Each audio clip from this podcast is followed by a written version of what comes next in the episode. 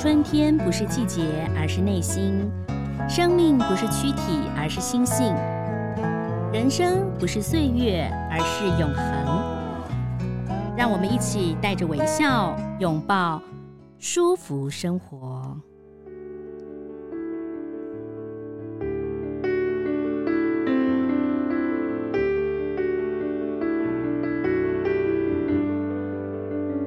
回到舒服生活，我是赵婷。今天呢，这个很高兴邀请到一位，嗯，我在他出前面的这个书的时候都没有见过他，但是呢，终于哈、在台湾见到第一次面。那今天他要介绍的一本书，就是告诉大家怎么样的跨国哈、可能国职职涯的发展，就是说你可能可以不仅在台湾工作，或者说你可以找到国外的工作，但是你可以有点。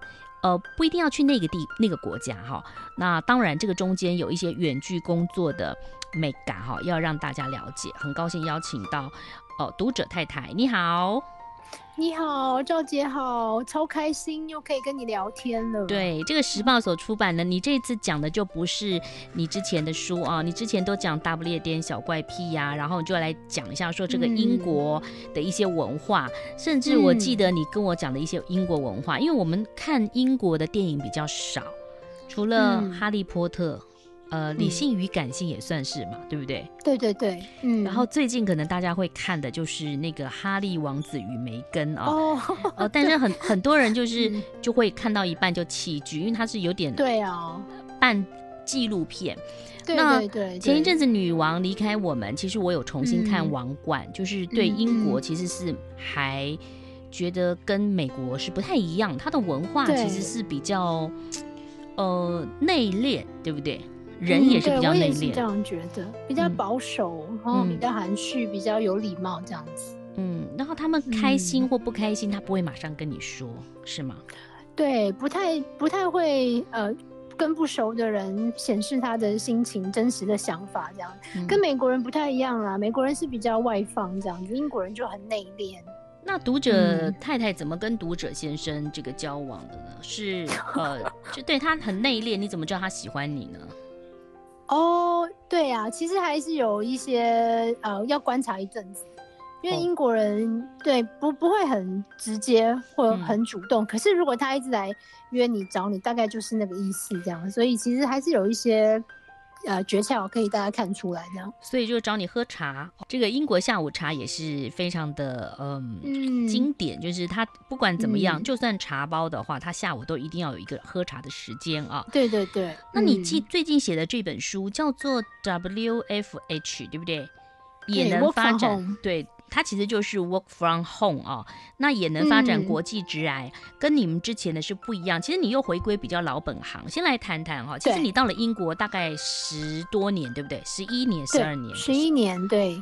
但、嗯、但我就觉得你好厉害，就是你适应的非常好。不过书上有写到，就是说你当时在台湾念大学，也没有那种说呃从小家里头会留学的背景，只是你到了大陆去念了一个研究所。嗯对，嗯，对我们家是，其实我们家是有一些阿姨啊、舅舅啊是有出国，嗯、可是我一直觉得那个好像不是我人生规划。倒是我那时候大学毕业的时候，嗯、我妈就建议我可以去中国，因为那时候中国中国在发展嘛，嗯、然后就是一个很崛起的国家，所以那时候就有去那边念了一个研究所，念新闻系，嗯嗯，然后也在那边工作了，找到一个不错的媒体的工作，可是我后来发现，嗯，因为我知道是在上海，然后上海是有一点。压迫感，我觉得啦，就是人很多这样，嗯、所以后来就回来。那、嗯、回来也是继续从事媒体工作，直到我大概二十八岁的时候，嗯、我有一个这个有点类似职业倦怠吧。虽然说二十八岁有点 还不是很老，可是就是有一点觉得，哎、欸，好像想转行，所以才想说，那我给我自己一年的时间去国外，嗯、去。我一直很想去英国嘛，所以我就想说，那就用这个机会去，一方面增进语言能力，一方面为这个转职做准备。所以那时候才到英国，所以你其实蛮厉害的。嗯、你那个年代当中到上海去工作，其实也是等于第一批啦。所以那时候待、啊、待遇待遇应该不错。嗯、可是你是早期去上海念研究所，嗯、其实他们对呃，他们大陆的研究所不是那么好考哎、欸，不好考。你你并不是 EMBA 这种哦，你是研究所，不是不是，嗯，对。对，那时候是是蛮难考的。然后我们班上应该那时候很早嘛，就台湾人也非常非常少。嗯、然后考试还要去第三地，要去香港考，然后面试去上海。哦、那时候真的是花了一番功夫这样。可是就是觉得应该是还蛮有机会可以发展这样子。所以，我觉得你的个性就是一个哪边比较新鲜、比较有趣，你就会跑去的人。也也跟你自己的行业有关，嗯、因为你是做那个行销嘛，哦。对不对？那后来、哦、后来到了英国，其实你并没有在英国念书，你是怎么样去英国？你是拿了一个志工签证吗？嗯、对，我那时候就是想说要增进语言能力嘛，我就去英国。那那个时候没有度假打工签证，嗯、但是有一个叫志工签证是一年的，嗯哼，我就申请到了，然后呃就去一年。那在那一年内就非常非常喜欢英国，就爱上英国哦。嗯嗯，那个时候英镑应该很贵吧？跟现在不一样。那时候很贵，大概那时候大概快六十吧，哇很贵很贵这样。对，对啊，然后就发现很喜欢英国，然后又认识我先生嘛，所以后来我回来台湾两年过后，我们就结婚了，就移民过去。就那时候我是三十岁的时候移民。就一下子就一转眼十一年就过去。其实越早移民是越能够适应的啦。很多人就觉得说，嗯、哇，你这个很有想法哦。说实话，就有的人就都说我退休以后要做什么做什么。我一直跟听众朋友分享，就是说你要做就现在做哈，因为真的很多事情变化无常。哦对，三十岁就结婚。那读者先生是老师，但是我记得读者太太有跟我们说过，英国的这个学习跟台湾不太一样，就每一个人都会有一些兴趣。比如说他可能是老师，嗯、可是他可能会吹萨克斯风；他可能是老师，嗯、他对于这个跳舞很专精等等。那读者现在自己有个乐团嘛，哦，那回到了你这一次写的这本书啊，就需要告诉大家，就是说，其实你在英国三十岁之后。到了英国，这中间就有工作嘛？我记得我们连线的时候，你也是说你你有一些些工作，但你这一批、嗯、这一本书反而就是更专精了，就是所谓的远距工作跟跨国，你可以发展职涯，这个是一个趋势了吗？对，其实是因为我在去年的时候拜疫情所赐嘛，欧美有很多这种远距工作的机会，所以在去年的时候。我加入了我现在的新的公司，那呃，他们是一个完全远距的公司。那完全远距的意思就是说，你可以完全在家工作。嗯、那呃，公司是有办公室的，但是他不会强制要求你要进去。嗯、我在这个公司一年多了，已经待一年三个月了。嗯、我的感觉是，哎，这真的是一个很很棒的的一个趋势，因为它等于说，呃，对员工来说是。很弹性的，你可以兼顾你的家庭、你个人的生活。那对公司来说，其实也有很多优点，包括可以节省房租啊，节省一些营运的成本啊。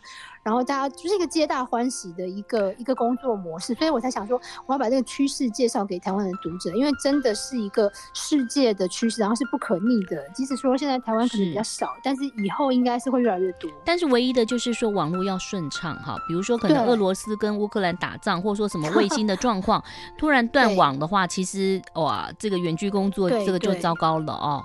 对，他是很仰赖科技，没有错啦，是真的是这样。对，那也就是说，其实你不管你在台湾、你在英国、你在上海，或者你现在可能在芝加哥、你在呃夏威夷度假，你都可以工作，对不对？对。好，但是那个这时时差的问题是怎么解决？像这种远距工作者，嗯，远距工作有分两种嘛。如果你是跨国的话，可能就会有这个要克服时差的问题。那呃，如果是在本国或同一个时区的话，就还好。那时差其实就是看当时呃，就是入职的时候怎么跟公司谈。如果有一些工作是他允许你跟你的团队是有一个时间差的，那就没问题，你就按照你所在地。呃，其实还好，因为我跟我的客户他们在加拿大跟美国，其实我们也是有一点时差，但就还好。那如果你的公司是希望你跟总公司同一个时区的话，比如说如果他们在美国，他希望你过美国时间，你就要调整你的作息这样。所以每一个职位不一样，自己要看自己是不是可以接受这样。就像很多人看那个美国的期货啊，或股市盘也都是半夜嘛，哈，你日本盘就是都一样的嘛，就是你要人家的时区，没错。不过读者太阳想请问你，就是说。你说在你在这个新的公司任职一年多，你是怎么找到公司的？嗯、我看到网络上哈，嗯嗯、就是说，因为既然我们讲到科技，也是要让所有的朋友，嗯、不管你可能五十岁了，你还是要了解科技。嗯、呃，对有一些是猎人头啊，对公司或一个对猎人头，嗯、那有的是在网络上可以找工作，这中间又包含着可能诈骗、欺骗呐。你你你你，可不可以跟大家分享一下？嗯。这个工作其实不是我去找的，是呃有一个 headhunter 找到我，嗯嗯，他在帮他的客户找一个有经验的一个客户经理，所以他找到我就、嗯、他主动跟我联络的，所以我是被挖角的，我不是自己。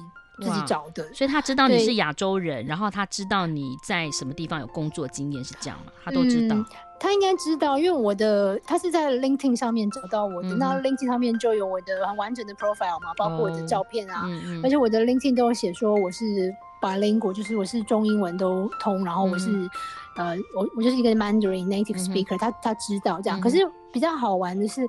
这个工作其实没有要求中文能力，它是一个纯英文的工作。哦，那他应该是看我的经历，因为我做客户经理已经那个时候是六年多嘛，嗯、所以就是蛮符合这个客户的要求，嗯、所以那时候猎头就跟我联络。嗯、那面试过，其实真的很快，就两轮面试。怎么面试？然后在网络上面试吗？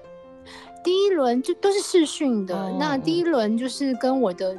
呃，那时候的主就潜在主管就先面试，先聊一下，嗯、然后第二轮是术科，就是他有考试，他要你做一个专案的规划，嗯、然后当场就 present，就当场就讲，就是简报这样子，嗯、然后有另外一个 general manager 在旁边这样子，嗯、所以两关总共是两关。嗯、那在英国来说，这个两关是基本的啦，哦、就是至少会有两关，只会更多，不会更少这样。他叫你做的专案规划，他题目是什么？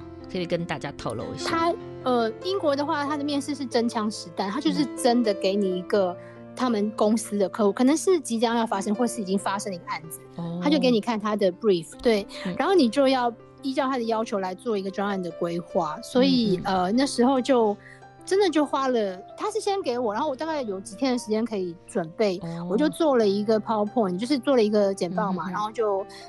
就大概十几二十页吧，然后就当场就过，就讲给他们听这样。然后那时候他看完就觉得很满意啊，就当场就说好，他就觉得，我记得那时候他就说，他说呃，他就英文说 you smash it，就是说。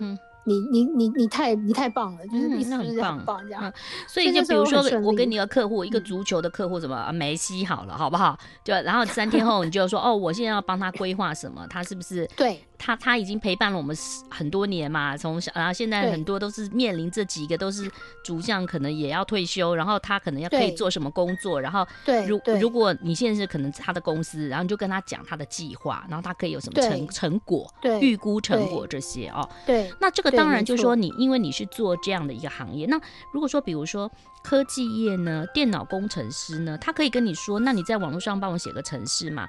那如果你写了程式之后，他会不会把它拿走啊？我呃，虽然我不是科技业，可是我在想，科技业的数科应该也是差不多的，他会给你一个、嗯、我们叫做情境题，一个模拟题，嗯嗯嗯、因为呃。求职就是这样嘛，就是他希望你一上任就可以马上就可以 on board，可以可以开始做，嗯嗯，嗯。对，所以他一定会给你一个真实的题目，嗯、那就看你会怎么反应这样。所以一方面其实也是考你的临场反应，嗯、或者是，呃有一些是需要一些时间规划的，那他会看你就是真的在操作的时候你是花多少时间，然后你的心思、你的是。就是你的呃规划、你的组织能力是怎么样这样。嗯、其实那个逻辑是一样的。书上其实有讲到了，就是说这个呃去找工作其实有很多的。美感哈，或者是说你跨文化，对不对哈？第一个找工作就是要求职信，嗯、这个求职信到底要写多长多短？嗯、然后网络上头其实版面也也，你看有有的人以前写部落格，他都会去算，就是说我一行要几个字，然后我正好这一页我可以看完，嗯、对不对？很多人就是有完美的多少，那对这个要怎么怎怎么写呢？嗯嗯。嗯书里面有很详细的就是这个 step by step 的写法，但是整整个主要来说就是求职信不可以超过一页 A4 纸嘛，就是在一页里面要看完所有的重点，这样要写完。那最重要的就是第一段，好，那第一段，因为其实我之前应该有说过，就是几秒钟他就看你，对对，赵姐还记得吗？几秒？哎，三秒六秒吗？七秒，很接近七秒。对，对，那个猎人头跟人资其实大概平均只会花七秒的时间看一个履历，所以你要怎么样在这七秒内就抓住别人的眼球，让他想要邀请你面试，就是一个学问。我有国际跨国的跨国公司经验，我有十五年跨国公司经验，然后这样，哎，他就会吸引你，他就会看第二第二句，对不对？对，然后要给很多实例，这样就是你的工作经验中有什么证明、代表作啦，这些东西，这样。像所以你你在做志工的时候，或者说你在找工作的时候，有的时候你可能没有做到行销，你做行政，我看你书上写，但你起码在某一个公司待过，那个公司是可能五百大或一百大，英国都知道的公司，他起码就知道，对不对？这有点像那个那个什么啊，就是一个电影，就是。你一定要在那个地方做满一年，然后你出去，大家都会抢着要你这样子。嗯，哦、有一些产业是这样子，嗯、就是你要有某一个公司的经历这样子。嗯嗯。那你其实书上有写到说，不要批评前雇主啊，这个对，嗯。这是做人基本原则啊，就像不要批评前男友啊。哦，说到前男友，因为最近那个初恋很红嘛，日日剧的初恋很红，对不对哈？就是说，你的意思说山不转路转啊，如果是同的行业，怎么转都会转到的。对，就潜在雇主如果看到你现在在批评前一个雇主，他就会觉得不妙嘛。那这样子，你以后是不是也会批评这个雇主？所以。千万不要批评。对，呃，在国外找工作，是不是外国人比较注重？比如说，你可能有志工的经验或社团经验，就是说，其实像现在写很多履历，嗯、现在小朋友是这样，他希望你说，除了念书之外，我有参加过什么社团，然后我有出国过做什么义工、志工，他会希望看到这些，然后你的社交是哪一些人，嗯、然后他可能来想象说你是什么样的人，是不是这样？嗯嗯嗯。其实志工经验，呃，就是看你这个人的主动性跟积极性，因为志工多半就是没有薪水的嘛。嗯。那这种工作其实最容易看出来你这个人有多主动，然后你的动机，呃，就是想要成功的动机有多强，嗯、你愿意在没有知心的情况下还主动去找一个事情来做这样。嗯、然后啊、呃，还有像不管是社团啦，或者是自己的一个小的创业的 project，、嗯、这种都可以显示出你这个人的呃是不是有 ownership，就是你是不是。是有这个我们叫当责嘛，就是自己有呃不需要别人去督促你，也是可以自己完成一个任务的能力，这是一个最好的证明。嗯、所以我都会鼓励这个年轻一点的，可能没有太多正式的经验，嗯、但是这种都可以写进去。嗯，那所以现在如果听众朋友想要去跨国的话，嗯、其实也可以透过网络去找嘛，试试看嘛，对不对？嗯，然后安排一个面试的时间。那我看你书上有写到说，除了你他们问你以外，他可能会问你说，你对我们公司会没有什么问题要问我们？哦、对，那这个到底要不要问他们呢、啊？一定要，这个是绝对不可以浪费的问题，千万不要就是傻傻的说，哎，没有，哎，千万不要这样，一定要问。为什么呢？其实这是一个呃全场 interview 里面唯一你可以主导的一题，所以千万不要浪费。那你要用这一题来凸显你的优点，譬如说，呃，你可以问，譬如说，呃，公司的这个升迁制度可不可以先了解一下？那这样。呃，那个面试官可能就觉得说，哎、欸，这个人是对他的职涯是有规划的，嗯，他想要知道这个公司的升迁制度，或者是你可以问在场的面试官，嗯、呃，有没有什么能力是你们觉得最重要？就对于这个职缺来说，你们觉得最重要的，嗯，你可以听听看在场的面试官怎么说。嗯、那如果有哪一项是你刚刚前面没有讲到，你就可以用这个机会来补。所以它是一个可以扭转，嗯、有点那种，如果你前面有一点不是很强的话，嗯、这一题是可以呃反败为胜的一题，嗯、一定要问，千万不要浪费掉。因为我一个朋友啊，嗯、就是亲戚，他他们就是其实完全就是受美国美国教育。那那时候他要留到台湾的时候，嗯、他就也是在网络上哈、啊，就是也是在找工作啊。然后他就找了一个工作，嗯、我觉得他后来真的很棒哎、欸，因为那个那个公司他并没有在亚洲没有据点。所以呢，他跟他 interview 了之后呢，他中间还是会飞到国外去开会。可是过了大概半年，他就变成亚洲负责人嘞。嗯，因为他他可能也是要告诉他们说，公司说亚洲有这个需求。我不知道是不是找他的时候是因为他是亚洲人还是怎么样。所以其实有的时候，就像你讲到的，你要问他，你要主动，因为跟台湾其实找工作是不一样的哈。那书上其实有讲到说，其实有时候会。要知道政治正确，或者是被人歧视。我们先讲政治正确好了。你看台湾啊，就是两党这样子啊、呃，就是呃都有各自的一些主张等等。可是国外呢，国外要怎么政治正确呢？因为我们根本不太了解他们的政治正确的问题呀、啊。嗯，嗯，其实国外的政治正确呃。比较和这个族群融合，嗯，还还有这种性别平等有关，嗯，因为大家都知道嘛，就是呃，就是欧美这几年这个族群融合的议题是非常非常热门的，不管是。这个黑人啊，或者是少数族群啊，还是一些弱势团体，像什么呃变性人啊、跨性别团体这种，是是非常非常受到瞩目，就是需要保护这样。那如果你在欧美工作啊，你不不了解这些，要尊重这些群体的话，你不小心无意间如果冒犯。这些人的话，嗯、其实会会还就是踩红线，这蛮蛮严重的。对，我看到你书上写到说，你其实有一个经手一个一个影片啊，然后你在、嗯、他说他们拍的时候，他们都要着重黑人、白人、男性、女性，对不对？其实我们看一些影片，像 Netflix 的影片，你有没有发现哈？他那个有比例上的，也也是有啊。以前都是白人跟白人谈恋爱，现在就是白人黑人啊。然后甚至古装也是哎，你看，对，有有的古装的，呃，感觉那个年代当中，其实他们几乎应该是没有融合嘛，对不对？就是那个年代当中，就是白人跟白人嘛，黑人大概就是不会。可是他们在电影当中，他们也会找一个比较会一定要啊，比较就是非非洲裔等等等哈。对对对，嗯、这一定要，这就是政治正确啊！就是如果不这样做的话，会很容易被批评啊，甚至可能会被抵制啊，这个、嗯、很重要，千万要注意。对，所以你说还有有些话是千万不能讲，比如说纳粹，是不是？对，就是这种比较敏感的话题，像呃，我觉得在台湾可能大家因为地缘的关系比较远吧，所以对于二战比较陌生啦。嗯、就是英国或者是欧美的话，其实很多人的家族。面是有去打二战的经验，嗯、那很多人都是有因为纳粹的关系，可能家里有人牺牲了呀、啊，嗯、或怎么样被迫害啊，嗯、所以其实这个小这个话题是很敏感的，要很小心，最好不要提到，对不对？最好不要提，真的、嗯、就是会要小心一点。嗯嗯，这还是跟战争有关系哈。嗯、对，那跨国的话，如果碰到种族歧视怎么办？其实我觉得种族歧视是一个呃定义比较。个人的，就是如果你在国外，你常常觉得你受到不平等的待遇，就是因为你的种族的话，嗯，你就等于是帮自己贴上一个种族主义，就是我被歧视的标签。嗯，那如果你不要这样想，你就因为你知道我们人 人生在世，总是很容易有时候会碰到一些比较机车的人。对对对，你不要觉得哦，就是我我的种族，所以被、嗯、我觉得最好是不要这样子。我觉得因为现在英国其实蛮注重族群的平等的，嗯、真的明目张胆的歧视是不太常见的，嗯、通常都是因为那个是法律上是禁止的。如果他真的就是。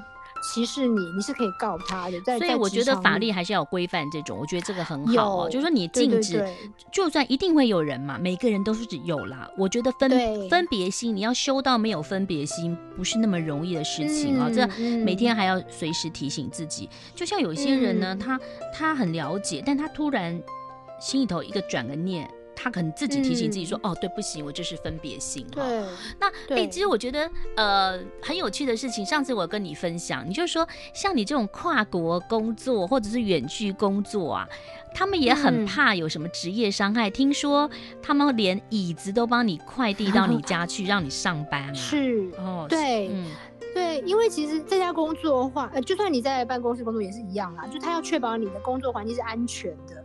那安全的当然就也包括，譬如说你的座位是不是符合人体工学啊？因为我们的办公坐办公室的人一次都是大概要坐七八个小时嘛，就很久这样。嗯、那如果坐姿不良的话，很容易会有职业伤害。嗯嗯、这个是雇主要非常非常小心的，就是基本上你在入职的时候，他会让你做一个简单的测试，就是你的高度、你的身高啊，然后你的桌子多高，他会帮你配一个符合人体工学的的办公椅这样子。我觉得好酷哦！但是说到人家公司对你这样，嗯、你自己也要。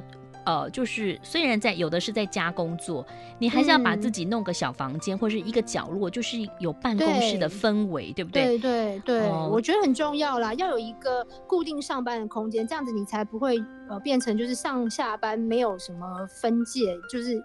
呃，搞得自己上班时间很长，因为你没有固定的办公的地方嘛，嗯、就是很容易会会混淆在一起这样。我想请教，像这种远距工作，如果是跨国工作啊，我们之前有讨论过，嗯、就是说，呃，可能主管跟你讲了一件事情，然后你收到，你是半夜你在睡觉嘛，嗯、当你回的时候，他可能又睡着了嘛，哈、嗯。哦，对啊，那对那这个回复要多久才不会失礼呀、啊？就是也也不会让他觉得说你，嗯、你好像都没在工作。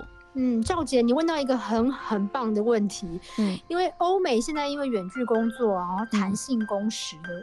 嗯的这个关系，嗯，其实很多人的那个 email 的签名档那边都会加一句话，说我们公司现在实行弹性工时，嗯，所以我有可能不会在你的上班时间内回你的 email，这是第一个，好，这样让对方先知道。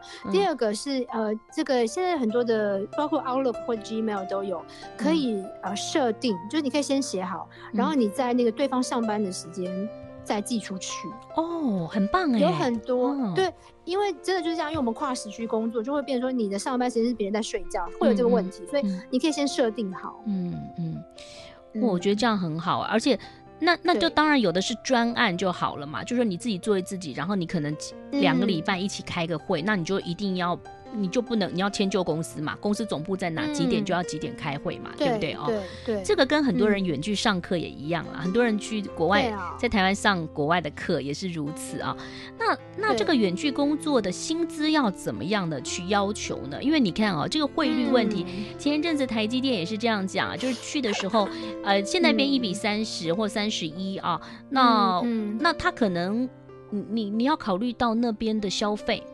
我们台湾虽然消费很高，哦，但是我们可能吃一餐，去吃个馆子，跟国外吃个馆子其实是不一样的。对啊，嗯嗯，应该是说在谈薪水，就是合约里面应该就是要先注明，你领的是美金，嗯、就是外币还是台币？然后年薪吗？是谈年薪，所以它不会有年终奖金，对，对不对？呃，要看有一些是呃，那国外比较没有年终，新加坡有没有？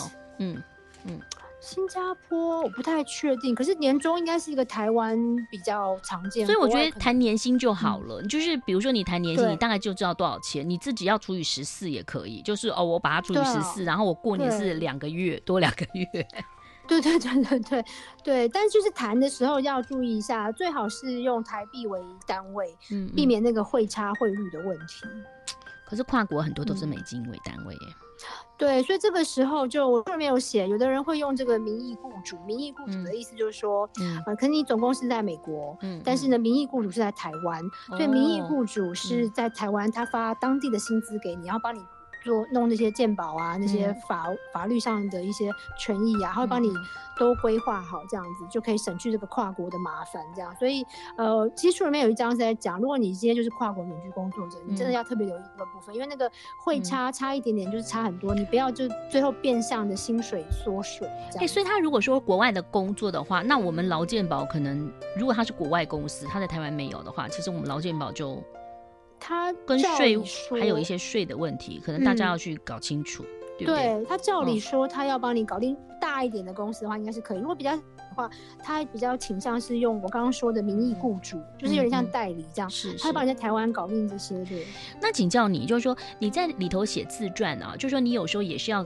让自己有点亮点嘛，哈，但是你又不能太浮夸，这中间拿捏，我觉得好像有一点困难哈、嗯。在国外是真的要据实以报，因为他们有一个 fact checks，他会去查，哦、对，是真的。而且通常啊，他录取你有一个前提是他要你啊有这个叫做 reference，、嗯、就是推荐推荐人嘛，是要推荐人，嗯、就是要有一个人去。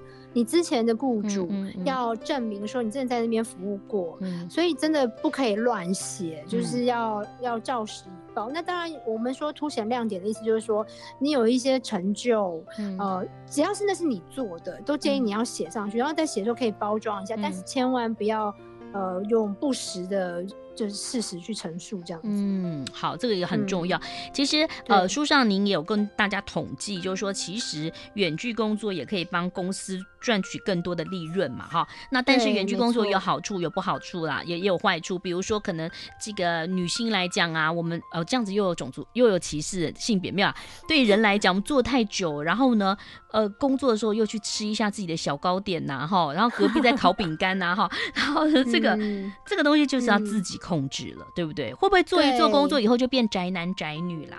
会啊，嗯、这个还蛮蛮普遍的。很多人都觉得在家里工作一个人很孤单，然后越来越寂寞，越来越宅这样。所以这是为什么欧美现在很多的公司的 HR 人资部门都会安排这种线上聚会，固定的每周都会有这样，嗯、鼓励大家互相交流。虽然见不到面，也可以在线上聊聊天这样。线上运动啊。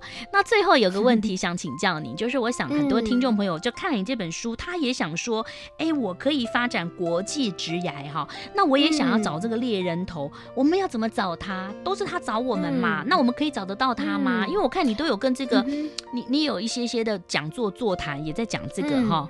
我们怎么找到他？怎么让他看到我们？嗯，嗯，其实猎人头真的是很好的资源，我会建议大家一定要跟你那个地区，譬如说你在台北，嗯，你就找台北的的猎人头，或者是你想要去英国工作，找英国猎人头。嗯、那其实最方便的管道就是用 LinkedIn，嗯，LinkedIn 上面，因为大概百分之九十以上的猎人头都是在 LinkedIn 上面。但是你就是英文要好哎、欸，对不对？对都是英文的，嗯，对，大家如果要发展国际职涯，就目前来说，英文还是要好一点，因为目前国际通用语言是英文啦，嗯，就是这一点要加强一下，嗯嗯。嗯，好，所以这个你自己去找一下哈，或者你自己 Google 猎人头看会不会有人、嗯、没有啦，因为通常就是 你你刚刚讲说 LinkedIn 这个软体其实是真的是不错哈，没错，因为很多人也都是在里头找工作，但是找工作中间也是会有陷阱，不要你觉得说你还是要知道这个公司，比如说这个公司你自己也在网络上看一下，它是不是哎很有国际的跨国际，因为既然既然找跨国际公司，嗯、它应该既然就不会太小嘛，对不对？所以应该是网络上可以查得到这个公司有的它的历史，然后它多少年，它做过什么专案，对。对对，其实英国是有一个政府的网站，是可以查到那个公司，它可以查到所有这个公司的现况，包括呃，就是年呃营收是多少啦，哦、负责人是谁啊，嗯、登记在哪。我相信每个国家都有，美国一定也有。就是自己如果不放心哦，一定要上网查，嗯、因为毕竟那个现在很多公司就是不用进实体办公室，你要搞清楚它到底是不是真的，就是自己要多做点功课。那因为你读者先生是老师嘛，嗯、他每次接触的都是学生，嗯、读者太太现在已经是跨国，然后。网络的工作啊，就 感觉上你你会不会觉得未来我们的孩子他跟人的沟通上会有一些嗯，跟我们以前不一样的地方？嗯，我觉得现在的孩子，赵姐应该也有一些感触，他们就是很比我们那个年代更会用。使用科技，对，更会使用电脑，更会使用 App，然后他们的思考是我们跟我们当年不一样的。嗯、那这个是没办法嘛，因为时代在变，这样。嗯、那当当然，同时他们的人际沟通也跟我们以前不一样。我们以前是面对面交流，这样。对。他们可能在线上，他们就觉得这样子很很正常，很稀松平常。嗯、可是同时也是要提醒他们，就是现因为网络上看不到人，所以你都不晓得他背后的是一个真的孩子，嗯、还是一个其实大人扮成的孩子。所以父母就是要。呃，要多关注一下自己的孩子平常使用网络的情况。那其实也是有一些软体啦，就英国有一些可以。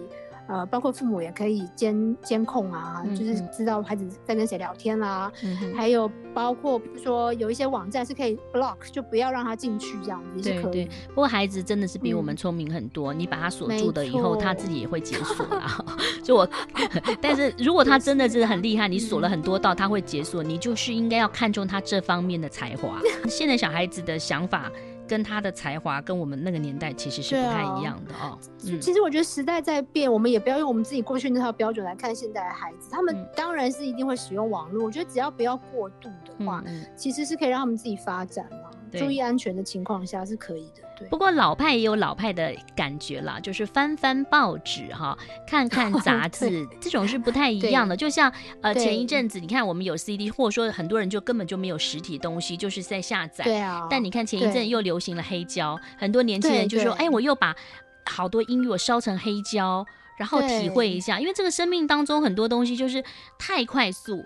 你反而呢、哦、就没有失去的意义啊、哦！好，讲到快速，其实最后还是要提醒大家，读者太太里头有谈到，就是说，如果说你是非英语系的人，你在面试的时候，你就是英文就是慢慢说哦，对，就是跟对方慢慢说，嗯，对，毕竟那不是我们的母语嘛，那是不需要讲到一定要英国腔啦，是不需要这样子，嗯、可是至少讲的清楚，慢一点，这样、嗯、让大家听得懂，这样就可以了。嗯，好，今天很谢谢读者太太帮我们介绍这个 Work from Home、嗯、哦，也能发展国际职癌，时报所出版的、哦。如果听众朋友很想要了解未来的趋势，而应该是说现在的趋势了，然后你也想要做一个远距工作，嗯、其实我觉得这是一本很棒的一个很舒服，然后很轻松可以看的所谓的工具书。嗯、谢谢你，哦，谢谢赵姐，谢谢，拜拜，拜拜。